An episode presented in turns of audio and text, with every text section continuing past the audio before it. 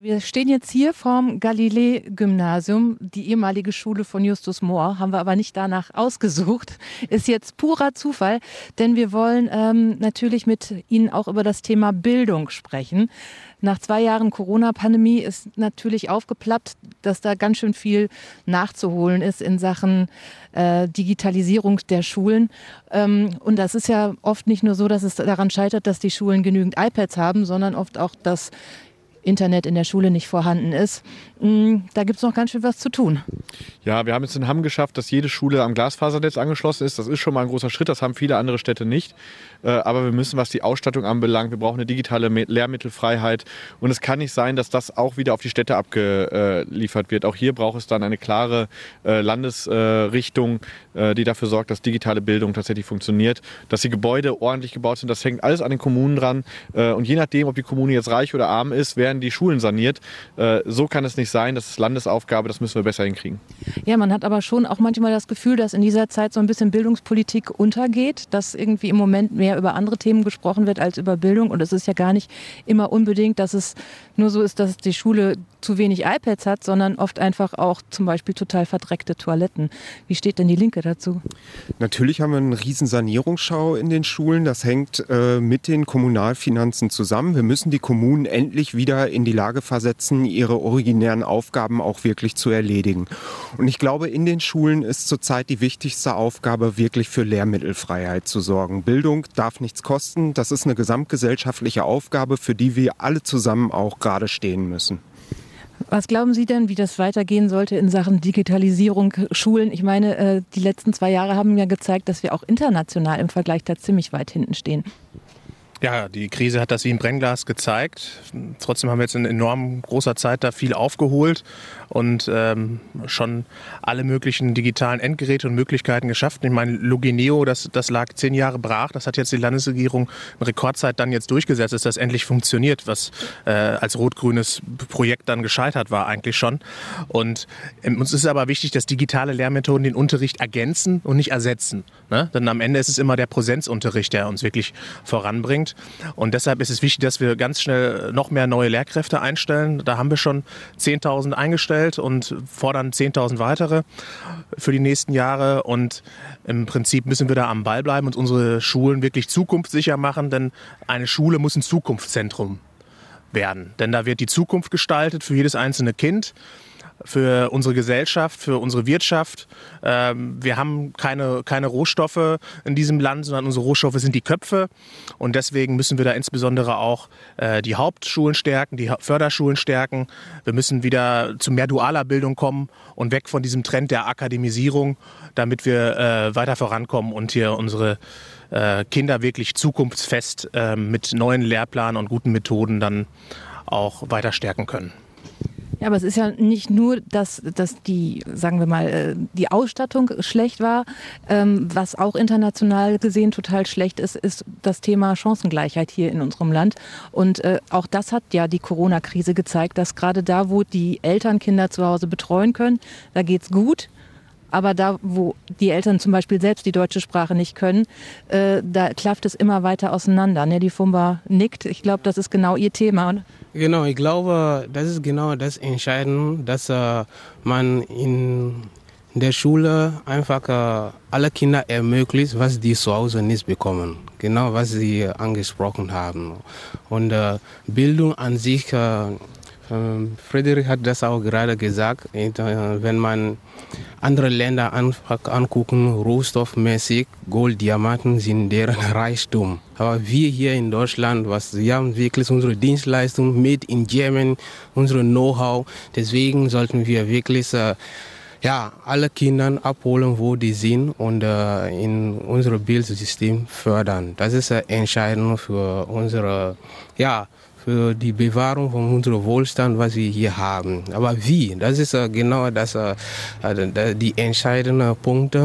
Und ich glaube, Yusuf hat das auch gesagt, Digitalisierung und dass man da auch arbeiten sollte und fördern sollte von der Landesebene, ist alles gut. die, die Ergänzung von meiner Seite ist tatsächlich, wir, es soll uns gelingen, die Lehrerinnen und Lehrer sollen wirklich diese First Sport Also es gibt diese, es wird vom externen gemanagt und dann diese First Sport vor Ort wird auch wieder zusätzliche Belastung für die Lehrerinnen und Lehrer gemacht. Und das, das muss irgendwie geregelt werden. Lehrerinnen und Lehrer sollen erstmal gleich äh, diese Adressen für alle diese äh, Lehrkräfte bezahlt werden. Das ist das eine. Und auch Lebensqualität. Ich wiederhole, diese Lehrerinnen und Lehrer sollen nicht als äh, ja, Reinigungskraft nach einer Unterricht in den Schulen sein und äh, die sollen auch die Möglichkeit bekommen, mit den anderen Kollegen äh, während der Pause sich zu unterhalten und äh, die, die, die, die sind eigentlich wirklich das Entscheidende für die Zukunft von unseren Kindern. Nächster Punkt äh, dazu, was noch wichtig ist, ist die Kinder selber. Wie gelingt es uns denn? Weil wir sollen in einer Prozessform höher, schneller und am schnellsten äh, gehen, sondern man soll wirklich Basiskompetenz wirklich da auch äh, berücksichtigen, dass die Kinder wirklich äh, nach ihrer Entwicklungsstufe lernen und am Ende, dass die auch was beibehalten und nicht am Ende nach Lehrplan durchsetzen und am Ende die Kinder haben nichts davon. Das sind einige äh, Punkte, die ich gerade nur kurz erwähnen kann. Ich würde gerne noch mal einmal bei Frederik Müller nachhaken. Der sagte, er würde gerne die Hauptschulen stärken. Äh, wie kann man das denn machen, solange das das Image der Hauptschule ist? Nur der, wer wirklich überhaupt äh, gar nichts kann, geht auf die Hauptschule. Und das Image der Hauptschule ist, wer von der Hauptschule kommt, der hat nichts gelernt. Ja, den Schülerinnen und Schülern und auch den Eltern wurde jahrelang eingeredet, dass man nur mit dem Abitur äh, und vielleicht am Ende mit dem Doktortitel ein voller Mensch ist. Und so ist es ja nicht, denn wir brauchen auch gute Hauptschülerinnen und Hauptschüler und die werden auch im Handwerk dringend gesucht. Und man kann dafür sorgen, indem man die weiter stärkt. Wir brauchen ähm, eine gute Ausstattung der Hauptschulen. Wir brauchen eine faire und gleichwertige Bezahlung der Lehrerinnen und Lehrer an Hauptschulen. Und wofür wir auch sorgen müssen, das ist mir ganz besonders wichtig, wenn ich an die Hauptschulen gucke, dann ist das auch so, dass wenn am Ende der Grundschule eine Empfehlung gegeben wird, an welche Schulform ein Kind gehen soll, dass das auch wieder eine gewisse Wertigkeit hat, diese Empfehlung, und sich nicht Eltern dann über diesen äh, Wille hinsetzen können. Denn äh, das ist ja auch mit ein Problem, warum so wenig überhaupt an die Hauptschule gehen wollen. Viele mit einer Hauptschulempfehlung dann eben da doch gar nicht hingehen, sondern die Eltern dann sagen, ach komm, äh, ich gebe alles, mein Kind muss unbedingt Abitur machen, sonst, sonst ist es kein, kein voller Mensch, ich muss 1000 Euro Nachhilfe investieren. Ähm, und ich glaube, glaube, dieses Bild müssen wir wirklich aus den Köpfen kriegen. Auch äh, handwerkliche, auch praktische Berufe ähm, sind gleichwertig und da kann man äh, auch ein gutes, auskömmliches Leben führen und eine gute Arbeit machen später. Justus Mohr schüttelt mit dem Kopf, der wollte was dazu sagen. Ich will dazu sagen, dass man äh, die Hauptschule deutlich stärken muss äh, und das kann man dann auch schön äh, daher sagen oder schön sagen, wir schaffen ganz viele neue LehrerInnenstellen, ähm, aber man kann die Stellen nicht besetzt dann fällt trotzdem der Unterricht aus. Man muss sagen, die letzten Jahre sind 5.399 äh, Stellen mit Lehrerinnen und Lehrern nicht besetzt worden durch die Landesregierung weil wir nicht genug ausbilden. Und dieses, äh, diese Geschichte, man schreibt aus Wahlplakat, wir haben Lehrerstellen geschaffen, äh, am Ende sind die Stellen nicht besetzt, äh, ist einfach äh, ja, schöne Fake News, aber es ist nicht eine echte, äh, eine echte Auseinandersetzung mit den Problemen an den Schulen vor Ort. Äh, und wir haben in den letzten Jahren sind jedes Jahr 3,3 Millionen Stunden Unterrichtsausfall ausgekommen. Der höchste Prozentsatz übrigens an der Hauptschule. Das ist dann, wenn man die Hauptschule sagt, wir wollen sie stärken, es aber nicht wirklich macht. Und da muss man endlich handeln und nicht nur reden. No, da muss ich aber noch mal ganz kurz eingreifen. Also im, wir haben sehr, sehr viele neue Lehrerinnen und Lehrer eingestellt, aber im Prinzip muss man auch wissen, das wissen hier glaube ich alle, das weiß auch Justus mal, wie lange dauert denn eine Ausbildung zur Lehrerin oder zum Lehrer? Im Schnitt sechs Jahre. Wie lange hat unsere aktuelle Landesregierung regiert? Das sind fünf Jahre. Das heißt, wenn innerhalb der letzten fünf Jahre nicht genug Lehrerinnen und Lehrer auf dem Markt waren, dann lag das an der sehr, sehr, sehr schlechten Hochschulpolitik der Vorgängerregierung. Wir haben ganz, ganz viele neue ähm, Studienplätze geschaffen fürs Lehramt und werden da auch noch mehr schaffen. Und das wird man in den nächsten Jahren dann auch noch mehr merken, wenn diese dann an den Schulen auch dementsprechend eingestellt werden können. Aber dass jetzt in den letzten Jahren noch nicht genug Lehrerinnen und Lehrer fertig studiert hatten, das lag nun wirklich nicht an dieser Landesregierung, sondern an der davor. Pia Jung wollte gerade was dazu sagen. Ja, das, das ist aber genau der Punkt. Äh, ist, äh, an der ideologischen Politik, wenn wir jetzt hier Gender Studies beispielsweise massig haben oder Philosophiestudenten, die wir gar nicht brauchen. Und die Leute machen das, weil es modern ist, weil es gerade ideologisch äh, im Trend liegt. Und äh, ja, und, und wir haben jetzt zum Beispiel einen Ärztemangel, keine, keine äh, Ärztehäuser mehr. Dann muss, muss die Stadt Anreize bieten, dass die Leute auch diese Bereiche studieren, damit wir auch das auffüllen mit, äh, was, was fehlt und nicht und, und das ist, glaube ich, auch hier genau das Problem, wenn der Hand, das, das Handwerk wieder mehr in den Fokus gerät und die Leute auch mit Hauptschulabschluss einen Beruf dort bekommen und man das irgendwie mit den Betrieben auch abspricht, dann wird das auch wieder attraktiv. Dann muss man da aber auch ein bisschen Werbung für machen und sagen, dieser Beruf gehört zu dieser Schulform und das miteinander in die Öffentlichkeit tragen, um das ramponierte Bild wieder ein bisschen positiv zu machen.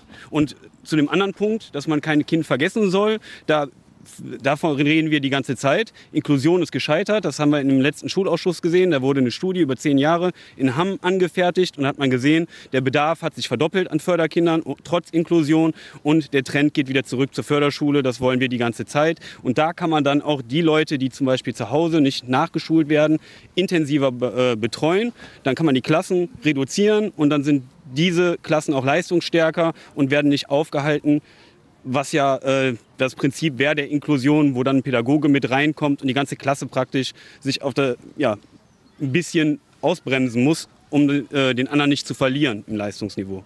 Nelly Fumbe hatte eben noch eingeworfen, dass es auch was mit der Bezahlung von Lehrern zu tun hat, dass Lehrer gleich bezahlt werden sollten. Da gebe ich jetzt mal die Frage an Sven Kleinemeier.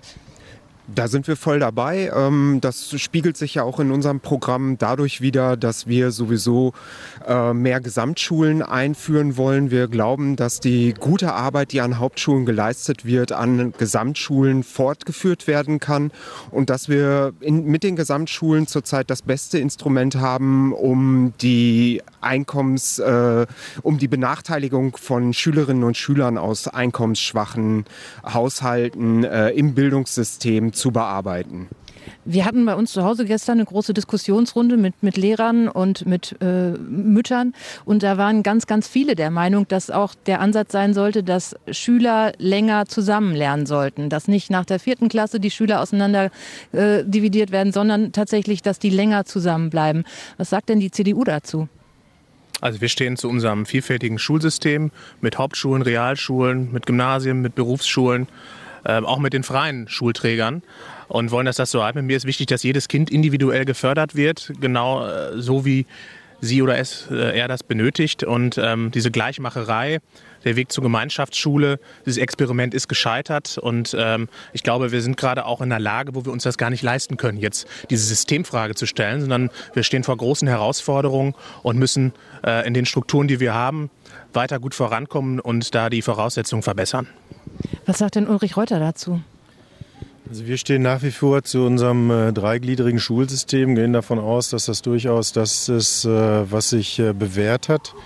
Äh, was ja auch zumindest mal im äh, Schulkonsens und im Schulfrieden so verankert ist. Ich äh, glaube, es wäre schon eine große Gefahr für das Schulsystem, wenn wir 2024 wieder anfangen, Grabenkämpfe Kämpfe zu führen, um vermeintlich ein besseres Schulsystem zu haben. Wir gehen nicht davon aus, dass das gemeinsame Lernen bis Klasse 10 sinnvoll ist. Ich muss fairerweise gestehen, ich habe in einem relativ nahen Umfeld durchaus jetzt nicht unbedingt die leuchtenden Beispiele aus der Gesamtschule und insofern bin ich da vielleicht ein wenig ein äh, gebrannter Vater, äh, der die Sicht auf äh, Gesamtschule etwas anders sieht. Äh, und insofern glaube ich, ist es schon richtig, äh, weil wir da auch individuell fördern können. Wir können die, die Kinder mitnehmen.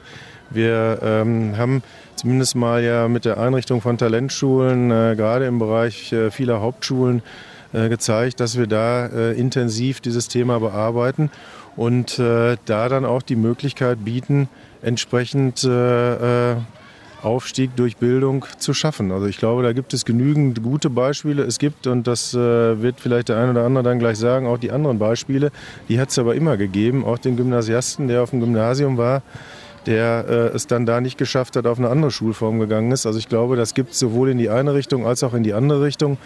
Äh, nur wir sollten, glaube ich, dem System Schule eines äh, nicht antun. Wieder einen erneuten Streit über das, was das bessere System ist, weil am Ende werden das die, äh, werden das die äh, Jungs und Mädels, äh, an den Schulen aussitzen müssen. Und das, glaube ich, ist der falsche Weg.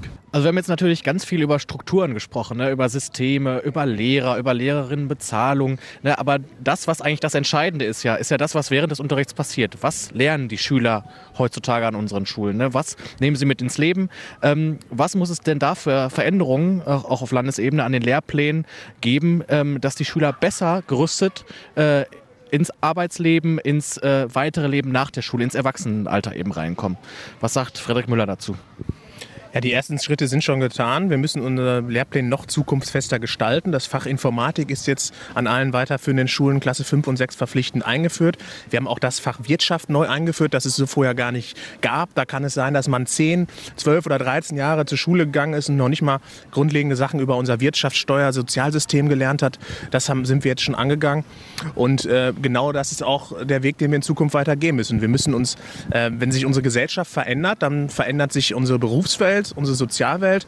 Und das muss natürlich auch in der Schule gelebt werden. Und wir können aber natürlich die Lehrerinnen und Lehrern nicht einfach ins kalte Wasser werfen und sagen, jetzt macht mal irgendwie, sondern die müssen natürlich auch dementsprechend ausgebildet und weitergebildet werden. Deswegen mache ich mich auch zusammen mit der Jungen Union ganz stark. Da bin ich ja der Vorsitzende in Hamm. Wir haben da auf Landesebene ein eigenes spannendes bildungspolitisches Papier zu ausgearbeitet. Wir machen uns dafür stark, dass schon im Lehramtsstudium da verpflichtend ähm, digitale Module eingeführt werden bei allen Schulformen und auch darüber hinaus für die bestehenden Lehrkräfte auch verpflichtend Fort- und Weiterbildung, damit digitaler Unterricht äh, zukunftsfähiger gestaltet werden kann. Und im Endeffekt profitieren dann dadurch natürlich auch die Schülerinnen und Schüler. Aber man muss natürlich die Lehrer auch in die Lage versetzen, ähm, dass sie das dann auch äh, gut und zukunftsfest machen können und äh, nicht einfach äh, nur sagen, mach mal. Was gehört denn für Justus Mohr in den Lehrplan der Zukunft? In Lehrplan der Zukunft gehört für mich auf jeden Fall eine Auseinandersetzung mit äh, Digitalisierung, zu wissen, wie erkenne ich Fake News, wie gehe ich denn mit digitalen Medien richtig um, die Frage von Wirtschaft, Sozialwissenschaften, Politik, dass man nicht irgendwann vor der allerersten Steuererklärung sitzt und noch nie eine Steuererklärung vor sich gesehen hat, äh, sondern dass auch mal in der Schule behandelt wird, dass man auch weiß, äh, wie sind politische Zusammenhänge, dass man sich damit äh, intensiver beschäftigt, auch über tagesaktuell. Ich hatte gestern noch ein Gespräch mit einer Mutter, die mir sagte, äh, die Kinder können gerade gar nicht richtig über den Krieg Krieg in der Ukraine sprechen, weil da gar nicht die Zeit im Unterricht für ist. Und ich glaube, äh, da müssen wir stärker einen Erziehungs-, einen Bildungsauftrag äh, in die Schulen äh, noch stärker reinbringen als nur den fachlichen Anspruch. Heißt es also, dass man Schüler auch mehr zu mündigen Bürgern erzieht und nicht nur Faktenwissen einprügelt? Auf jeden Fall. Also Bildung ist immer die Bildung für mündige Bürgerinnen und Bürger. Das ist immer die Frage von, kann ich kritisch mich mit der Gesellschaft auseinandersetzen? Kann ich Dinge hinterfragen, äh, die wir viel zu selten hinterfragen? Äh, dafür äh, brennen ganz viele Lehrerinnen und Lehrer und kommen gerade nicht dazu, weil sie eben von einer Klasse mit über 30 Schülerinnen und Schülern stehen. Äh, das kann sich ändern, indem man sagt, okay, wir brauchen mehr Lehrerinnen und Lehrer, wir brauchen gut ausgebaute Schulen, wir brauchen gut sanierte Schulen und dann ist eben auch der Platz dafür da, tolle Lerninhalte, Digitalisierung anders zu leben und eben nicht den Frontalunterricht von vorne, sondern eben gelebte, äh, gelebte Schule. Ulrich Reuter, als Vater haben Sie sicherlich auch einen guten Überblick darüber, was so gelehrt wird an Hammerschulen und auch an Schulen im Land. Ähm, wenn jetzt äh, neue Dinge reinkommen in die Lehrpläne, dann muss ja auch was rausfallen. Was sagen Sie, äh, worauf können wir verzichten und was muss aus Ihrer Sicht noch viel stärker äh, in den Mittelpunkt gerückt werden in der Bildung? Ich glaube, ganz wichtig ist es, ähm, dass wir einen Weg zurückfinden äh, und da haben wir uns auf den Weg gemacht äh, zu den Kern Kernkompetenzen und da gehört für mich eindeutig Lesen, Schreiben und Rechnen dazu. Das ist das, was wir, glaube ich, äh, ganz verstärkt äh, bieten müssen. Äh, das ist das, was an den Grundschulen, glaube ich, das Hauptthema ist. Da ist das Thema Digitalisierung, glaube ich, nicht ganz so im Vordergrund. Äh, zumindest habe ich auch festgestellt aus eigener Erfahrung eben, dass gerade in den Corona-Zeiten äh, Grundschule da ganz massiv gelitten hat, weil äh, die Kinder da gar nicht drauf, also die Kinder auch so nicht darauf vorbereitet waren, dann entsprechend so viel selbstständig zu lernen. Ich glaube, gerade in dieser Zeit, in den ersten vier Jahren in der Schule, braucht man noch viel mehr diesen, diesen direkten Unterricht, diesen Präsenzunterricht, wo Lehrerinnen oder Lehrer auch noch erklärt, wie Lesen, Schreiben, Rechnen geht. Und äh, ich glaube, das ist wichtig, dass unsere Kinder ähm, am Ende äh, der vierten Klasse dann ähm, die Schule verlassen und äh, den weiteren Lebensweg an der Schule wählen und äh, diese Kompetenzen haben. Gepaart mit sicherlich äh, dann auch äh, altersgerechter Allgemeinbildung. Das ist das, was mir viel zu sehr äh, verloren geht. So das, was wir vielleicht in unserem Alter immer im Sachkundeunterricht gemacht haben und, und, und ähnliches äh, wenn Sie mitunter den einen oder anderen Jugendlichen fragen, der nach Klasse 4 von der Grundschule geht, wo wir viel über Hamm gelernt haben. Und ist vielleicht Hamm nicht unbedingt die spannendste Stadt, aber zumindest weiß ich über meine Heimat doch relativ viel.